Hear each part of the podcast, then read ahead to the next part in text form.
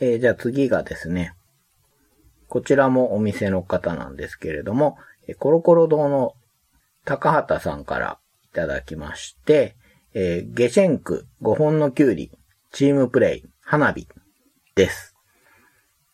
はい。うん、花火が出てきましたね。出てきましたね。うん確かに花火もあった。うん。うんい。や、一時期すごい流行ってましたもんね。うん。なんか豪華版の木のやつとか出てましたよね。ありますよね。麻雀牌みたいなやそうつとそうそかう。 そうそう。うん。だからそう、そうやって持っててもいいような普遍的なゲームだし、これもあんまり替えが利かないというか、ゲシェンクと一う緒でね。んうんうん。うんうんうん。で、また出てきましたね、チームプレイ。出てきましたね。やっぱこれ、コロコロ堂さんでは結構定番化してるのかなうんコロコロ堂のスタッフのお二人が言うってことは、やっぱそれぐらい、こう、安心して出せるうというんかうんね。うんううんうんん。意外にキュウリが初めて出てきたんじゃないかな。そうですねうん。確かに。うん。古典のね、もともとあったものを、フリーゼがあ、手そうだそうだ。うんうん出うん。てきて、うん、非常に安定感のあるうん。 4作品だなって思いますね、これね。本当ですね。遊びに行ってこの4作品あ遊べば、はいいろんなゲームしたなっていううん。満足感がありそうなうんメンバーで すね。なんか、全体的に品がいい感じもありますね。 な、なんていうか、わかりま見た目す。の話ですけど。うんうんなんかわかります。 ね。うん実にらしいチョイスだなと思いますね。はい、ありがとうございました。じゃあ次参ります。はい。えー、あこさんですね。はえーこんばんは。ご無沙汰しております。はい、DM でいただいてます。ちょっと長いです。はい。えーアマンダ・ヌエスのような強靭な精神力を手に入れたいあこです。ああ、い ちゃんや、とまあそこまでです。強靭な精神力を手に入れなくても、強ね。靭すぎますよね。えー今回定番サイズの2列小箱ゲームのお便りをさせてもらいます。 はい。えーまず定番ゲーム。 デデンって書いてます。はい。効果音が書いてありますね。ここ か。デデン。マンマミーヤ。はい。えー手持ちのカードやみんなの出す具材をもとにピザを作るゲームなのですが、えー箱やカードの絵からイタリアの陽気なオーラがバンバン出ているところが好きです。うん。このゲームは出された具材の枚数や種類など、己の記憶を頼りにプレイしていくのですが、己の記憶のおぼろげなことといったら、バチッとできた時は最高のピザ職人の気分が味わえて楽しめるゲームです。はい。次にお気に入り。ででん。えー、ちょっと恥ずかしいですね。うん。ででん。ペンギンパーティー。まずペンギンが可愛すぎる。えールールが比較的わかりやすいので、初めての人と遊ぶなど、ちょっとした時に出しやすいです。うん。うん。で最後に安定の、もしくは天才かよ。ででん。うえん。ーケルトカードゲーム。はい。ダイスバージョンもあるケルトですが、えーカードだけというシンプルな中で、手持ちのカードを並べていくゲームで、その並べ方に決まりがある。えー周りを見ながら同時に自分に問いかけながらやめどころが悩ましいです。これこそゲーム。考えた人は天才かよ。と言わずにはいられなかったので選びました。えーこれからも配信楽しみにしています。ということでいただいております。はい。ありがとうございます。あ DM りがとでうご。ざいます。全部納得だなそうですね。深いですうね。んそう、ケルトは、うん。うん。うん、あの、いろいろあるけど、結局カードが一番いいんじゃないかっていう意見は、はいはいはい。知り合いがすごく強く言うんですよ。ああ、なるほど。はいはいはうん。僕はタイルーが好きなんですけどね。ケルトタイルあー面白と思うんですけい。うど、んうんううんうん。んまあカードも確かに面白い。うんいやー、本当ケルトカードも悩みどころがシンプルにわかりやすいですし、うんうんうん。コンパクトにまとまってますしね。そうなんですよね。うん。あのサイズでケルト持ち運べるっていうのがね、いいですよね。ねえ。うん。本家のね、豪華なコマとかボードももちろんいいんですけど、はいはい。うん。あと、スパイラルとかも結構面白いんですけどね。ああ、ありますよね。ううん。意外とケルトカードは、あの、二人でも全然面白いです。ああ、そうなんですね。うん。うん。対面で遊ぶ感じで遊べるんで。なるほど。そうですね。抜かりがないですうね。ん。うん。僕としてはマンマミーヤが出てきたのが嬉しいですね。好きなんう。で。うんん。はいはい。ね。書かれてますけど、あの、自分の記憶がおぼろげなのがまあ面白いんですよね。そこが楽しめるかどうかっていうのは、もうすごくあると思うんですけれども。うん、これ前も言ったかもしれないですけど、ゲーマーの人が遊んでくれる記憶ゲームってこれぐらいだと思いますね。ああ、はい。あんま好かれないんですよね、メモリーゲーム、記憶ゲームはどうしても。そそんな中でママミア。アは結構遊んでもらえるなと思ってて。うんう。んうんうんうんうん。そうですね。はい。いや、ありがとうございました。はい、ありがとうございます。はい。で、こちらもえ DM いただいたんですけれども、吉久さんです。はこいんにちは。いつも楽しみに拝聴しております。配信40回おめでとうございます。ありがとうございます。ありがとうございます。最新回も重さだけでワイワイしているところが最高でした。 ありがとうございます。ありがとうございます。さすがね、あの、何度も聞いてらっしゃるので、 ありがたいです。わかってらっしゃる。さて、二列小箱トーナメントとのことで、自分の周りでよく遊ばれている四天王を選出しました。1、ココタキ。2、ペンギンパーティー。3、ゲシェンク。4、花火。上位2つは子供が好きなせいで何度遊んだかわかりません。花火はテーマのせいか意外なほど幅広い人が喜んでくれるので3位。ゲシェンクは所有していないんですが大好きなので特別推薦です。それでは次回配信も楽しみにしていますということでした。はい、ありがとうございはいます。、ありがとうございます。ここ滝がわからないんですよ。これですね。はい。うん。これは何なんだろちょっと調べると、う。はい。カードを出すときに動物の鳴き声をはあ、は言うっていう話を聞いて、あ、はあ。あ、なんかすごい子供楽しそうだなっていそうで。すね。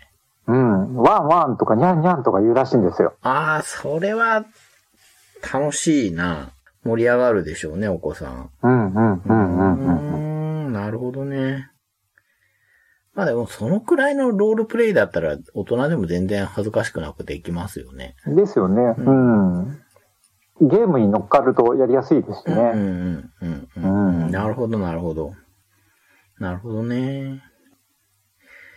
で、ここでも花火出てきてて、う。。うんですね。そうなんですよ。僕もゲシェンクは、うん、さっきも言ったんですけど、遊んだ時にすごく楽しくて、うん、うん。でもまだ買ってないんですよあね。あ、そうなんですね。うん。で、ちょっとこう、アートが違う版で、はい、はい。あの、グレッグのダメ日記っていうああ、はい。本がありますね。あの、アートを載せたタイプのやつが出てるはずなんですよ。ああ、そんなのあるんですね。はいはい。で、それを買おうと思いつつ、ちょっとまだ踏み切れてないなっていうところですね。 うーん、そうか、そんなんがあるんだ。そうなんですよ。それが確か、ドイツ版ぐらいしかなかったんじゃなかったかうーな。ん。まあでも、ドイツ版でもルール分かってればで、できあそうなんだますからね。うん、ちょっと手に入れるのが大変そうですけど。うん、うん。うーん。なるほどね。いやーでも、吉久さん、いつもありがとうございます。まあもちろん、アッコさんもね、うん、うん。はい、DM でわざわざ長文でありがとうございました。ありがとうございました。ははい。これで、えーいただいたリプだったり、DM だったりすべてご紹介したわけですけれども、うんいやー、思ったのとちょっと違うところもあるし、やっぱりなっていうのもあって、や僕ね、スカルキング出てこなかったなと思ってて。あ、本当だ。うん。全然出てこなかったですね。うん。で、思ったよりも、ペンギンパーティーが強いんですよ。うん、うん、うん。うん。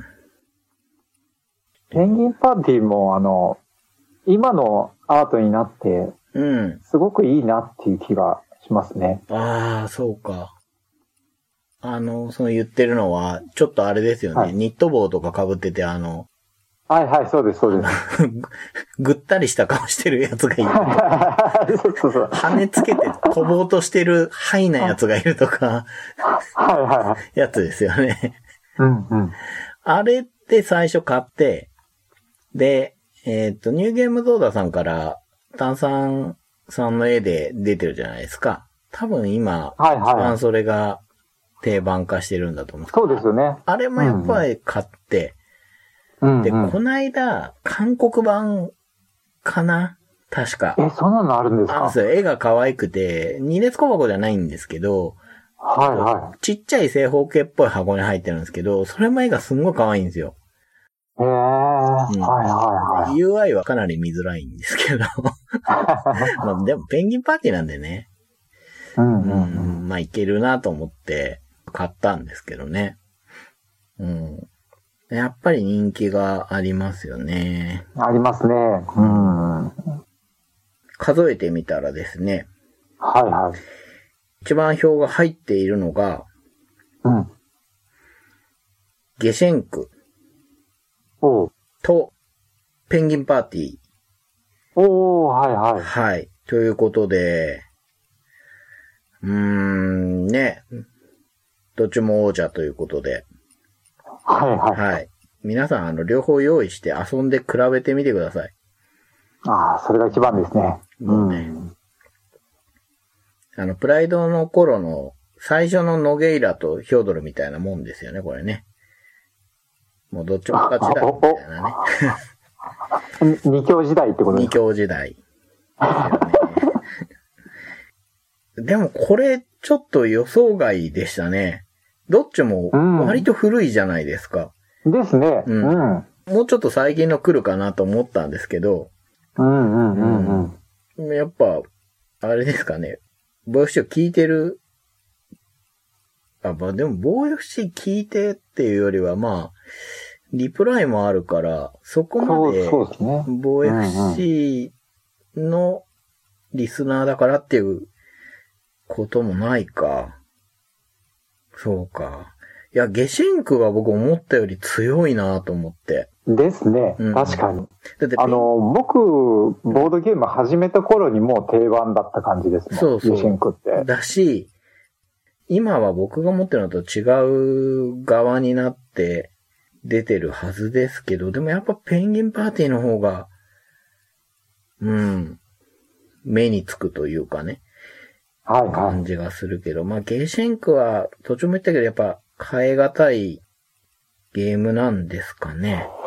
そうなんでしょうね。なかなかこう、上塗りされないといううんか。うんうんうん。うん。まあそれ言ったらペンギンもやっぱそうですよね。こそうれでしすねかない確かとにいうか、完成度が高すぎるというか。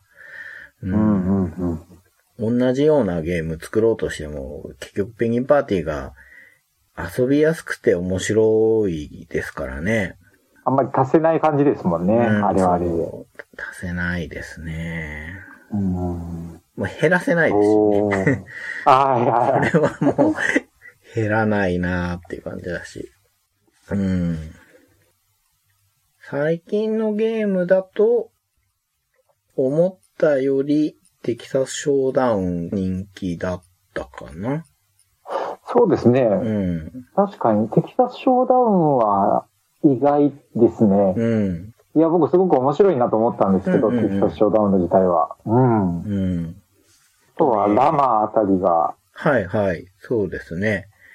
強かったですね。そうか。一番最新って言ったらラマになるかもしれないですね。そうですね。うんん。うーんまあ、でも、やっぱいろいろあるんだなと思いますよね。だって、知らないゲームもいくつか出てきましたもんね。うんうんううんん。ですね。ううん。ああ、面白いですね。はい。何よりも驚いたのは、思った以上に反応いただけたっていうことです。いやーありがたい、ありがたいし、やっぱこう、いろんな感想聞くと面白いですね。面白いですね。それ、本当にそうで。いや、ありがとうございました。ありがとうございました。はい。なんか、ちょうどいいぐらいの企画を思いついたら、また募集してみるのもいいのかなと思いましたね。はい。はい。ありがとうございます。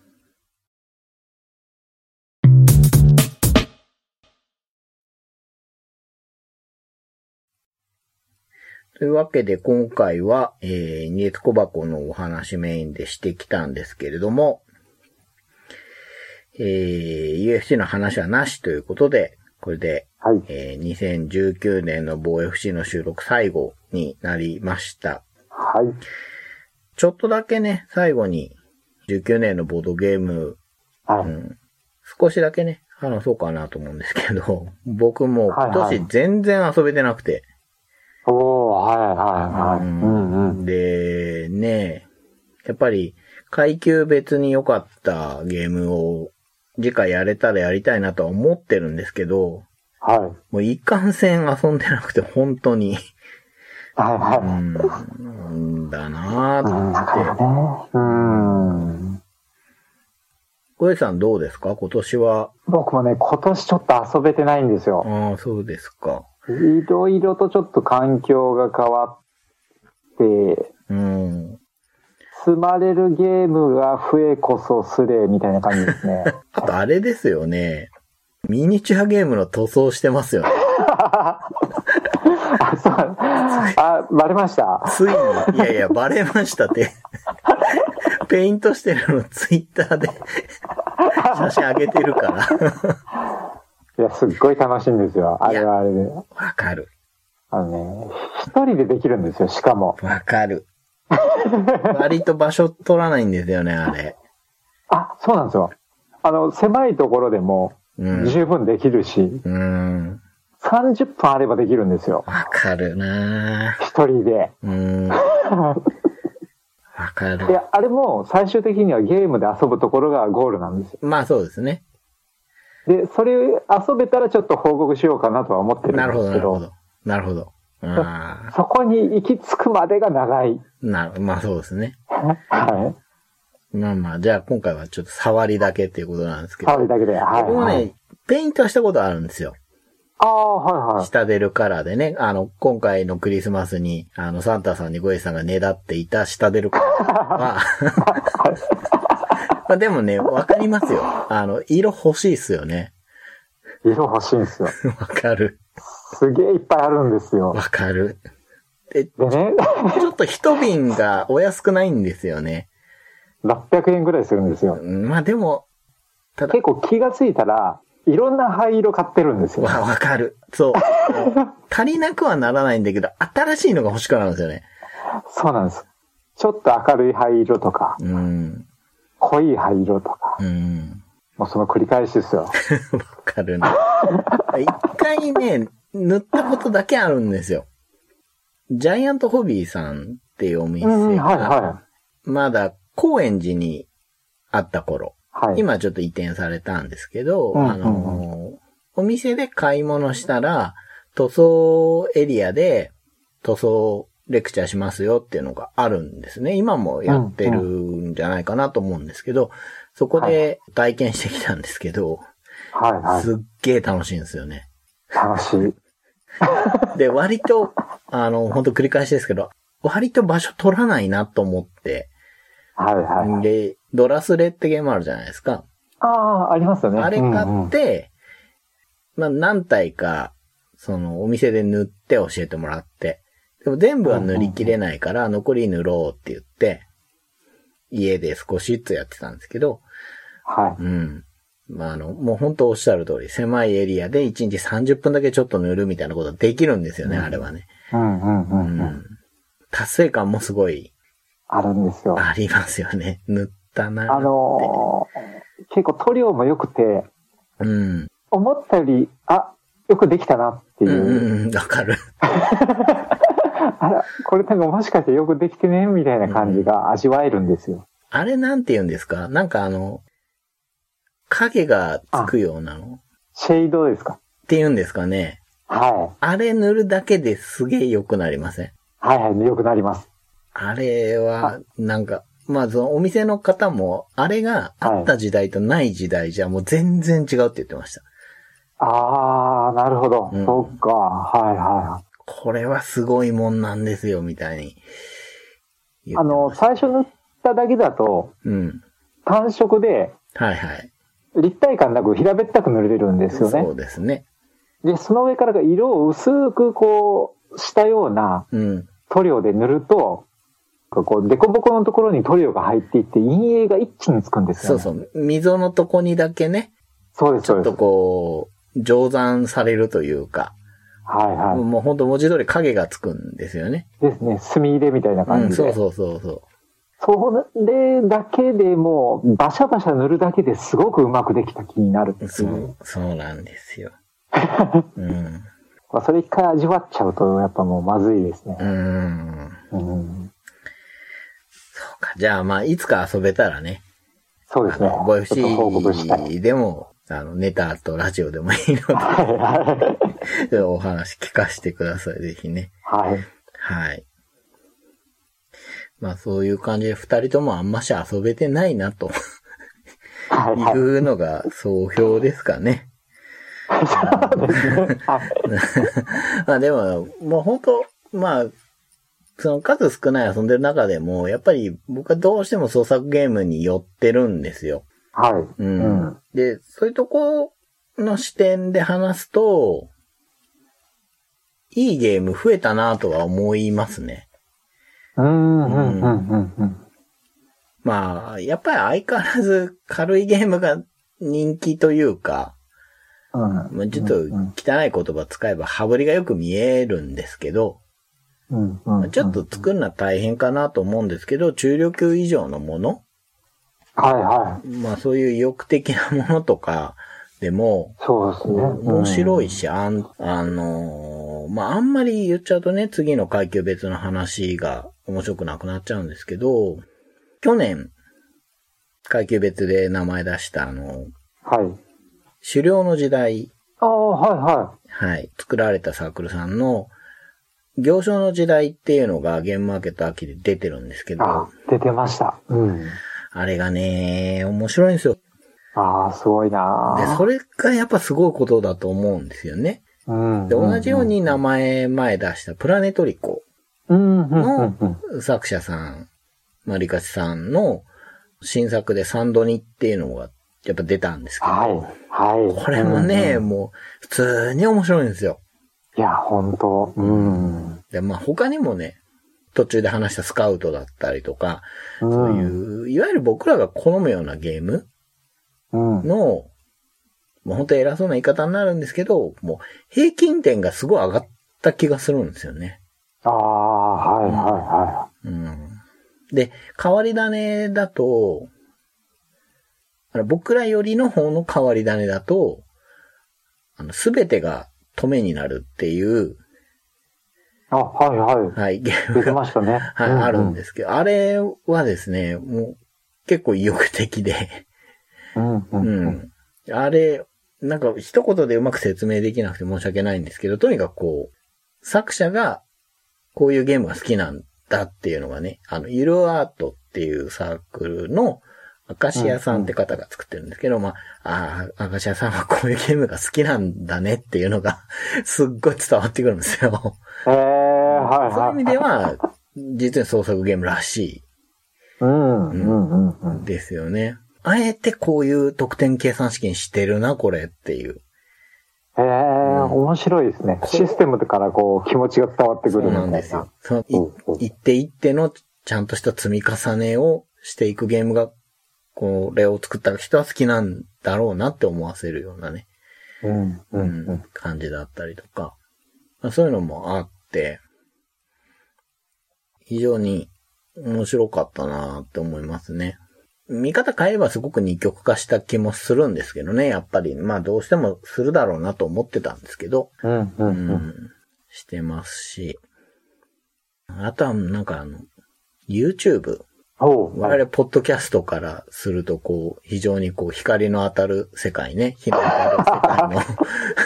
はいはいはい。あっち側の人が、家負けた秋は多かったですね。あ、確かに。YouTube でしてる気がしますよ。前より。う。ん。ゲームマーケットに来てみた的なのを撮ってる人が何かいて、うんうんうんうん。ええ思いましたね。今年はまあそうかな。うんまあ、海外事情には疎いけど、でも、なんか2019年の後半になってから、はい。アーチゲームスさんとか、うん。あと他にもいね、日本語化を出すよっていうメーカーさん出てきて、ですよね。フードファイトとか、エピックステフォーズが、あ、びっくりしましたね。あれすごくないですかえーっていう。うんいや、僕、ボードゲームし始めの頃にあれを知って、ものすごくやりたかったんですよ。はいはい。でも言語依存が強いじゃないですか。強いですね。で、今になってついに来たかと。うーん、すごいことですよね。マ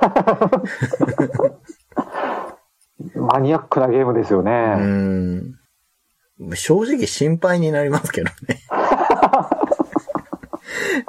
うん、だそ、そこからですかクリプトゾイックかっていうね。うん。まあでも楽しみですよね。そういうところが出てくるっていうのもね。うん。いろんな。うん、やっぱり、そうか、僕らが好きなタイプのゲームも、いろんなのが入ってくるようになってるのかな。スマートフォンとかね。そうですね。いろんなところからうん。出やすいですし、あの、僕ちょっと今年、ちらっと思い始めてるのが、あの、キックスタータうんうんー系のゲームうん。うん。を、うん。意外とキックしなくても、あー。どっかが出してくれるなっていう。なるほど。うん。あんまり積極的にいかなくてもいいなというか、まあゲーム次第ですけどね。まあまあ、やっぱ、これはいけるでしょっていうような感じのは、うん、出るって感じですかね。なんかすごい、ですね。フィギュアモリモリのやつとかだと、うん、まあこれは出ないだろうなっていうのはあるけど、うんうん逆にね意外とそういうのを出ることが多くなってきたなっていう感じがありますね。そうですよね。まあそう、これは厳しいかなっていう感じだと、グルムヘイブン。あれ出ましたもんね。もすごいな う、うん、限界地点でしょ、あれも。 まあそうですよねう。ん。もう、一番ヘビー級ですよね。うん。うん。まあある意味本当出そうと思えば、うん。何でも出るんだなっていう。そうですね。とこそろうでいすねう、なんかこう、頼もしさみたいのははいはい。あるなと思いますね。うん。まあ、あとはね、どこまで、このままなのかなとは、ちょっと思いますけどね。うん、うん、はい。やっぱり遊びきれないなと思うんですよね。遊びきれないです。うん。まあ僕がね、個人的に、まあ時間うまく取れないっていうのはもちろんあるんですけど、うん。うん、やっぱ数が多いから、その、多いです。うん。あの、すべてを自分で持ってて遊ぼうよっていうわけいかなくて、うん。持ってる人に遊ばせてっていうケースがあるんですけど、はいはで、 その頃にはもう結構もう遊んでたりとか、い。うん。もしくは次の、なんていうか注目作が現れてるとか、はい。うんそういうのもあって、なかなか、 僕がアップデートできないなってすごい感じるんですよ。うんい未だにヘブンうんエール遊びたいなとか思ってるんですけど、 結はいはいはい。構もう、新作を追ってる人からしたら結構もう前のものになっちゃうかなと思って。まあ、皆さん優しいんでやりたいよって言ったら、大体やらせてくれるんですけどね。うん。あの、そうなんです。あの、僕とかはですね、はいもう完全にただ遊ぶだけなんですけど、はい。こう、ヘブンエールとかは、うん。やっぱりこう、何回も遊んでいきたいタイプのゲームうんうん。だなって思うんですよ。うんうん。ただこう、今のたくさん出てる流れの中だと、うん。なかなかこう、遊ぶメンツでも何回も遊ぼうよっていう感じにうん。なりづらいっていうのが、うん。もったいないなというか、うん。うん。そういう感じがするときはたまにあ ります。うん。ですね。はい。まあ、まあ相変わらずね、遊べていない二人なので、はい。 2020年もね、 機会があれば、うん。ぜひ、あの、遊んでほしいなっていうことで、はい。はい。まあ、毎年の総括は、それですよね。 そうですね。もうずっとこれを言ってる気がしますうね。ん。よかったら遊んでくださいっていうはでい。ぜすよね。ひお願いします。はい。じゃあ、終わりの言葉に行く前に、プレゼント企画のおさらいをしようかなと思うんですけれども、はい。 2019年末ということで、プレゼント企画を今回もやろうと思ってまして、はい。えー募集しているお便りが3項目あってですね、1つ目が防 FC への感想や励まし。はい。まあ、無理にね、そんな、 はい、なんかあれば、 ぜひ、この回があったとかそういうのでもいいので、お願いしまあれす。ば、はい、お願いします。で、2つ目が、2019年マイベストボドゲ。あの、先ほど話したように我々全然遊べてないので、うん。ぜひ皆さんのね、これ良かったっていうのがね、聞ければなと思うんですけど、これは、ね、2019年発売のものでもいいですし、2019年に初めて遊んだものでもいいですし、2019年に久々に遊んで面白さを再確認したようなものでもいいです。はい。はい。とにかく2019年これ良かったなっていう。はい。人に伝えたいなみたいなゲームをね、教えてもらえればなと思います。はい。で、えー最後にですね、欲しいものを一つ選んでほしいんですけれども、はい。えーそのゲームっていうのがですね、セイミー・イン・ザ・クレイジー・ワールド、呪術トリック、ポンプ消防隊、そしてゲームじゃないんですけれども、えーボードゲームのコマがいっぱい書いてある、シュピールステッカーっていうものを2名様。なので、ゲーム3つとステッカー2枚なので5名様。ということにうんうん今回なってますので、これが欲しいっていうのを選んでください。で、はい。えーバッティングした場合は、まあ、こちらで、あの、ダイスかなんか振って決めちゃいますので、はい。はい。ぜひよろしくお願いします。で、締め切りなんですけお願いしど、ああ、はいはい。どう、いつだろう次、2020年の、うん。まあ、1月中はいはいは。はいい。だいたいそこら辺目 安。はい、あの、まあ、ここまでっていうまでって感じですね。そうですね。はい。そろそろ収録するので締め切りますって多分、ツイッターでは言うかもしれないですけ ど。だいまたあ、い、まあ、できるだけお早めに。そうですね。2020年の1月中ぐらいにね、はいい。ただければ思いますので。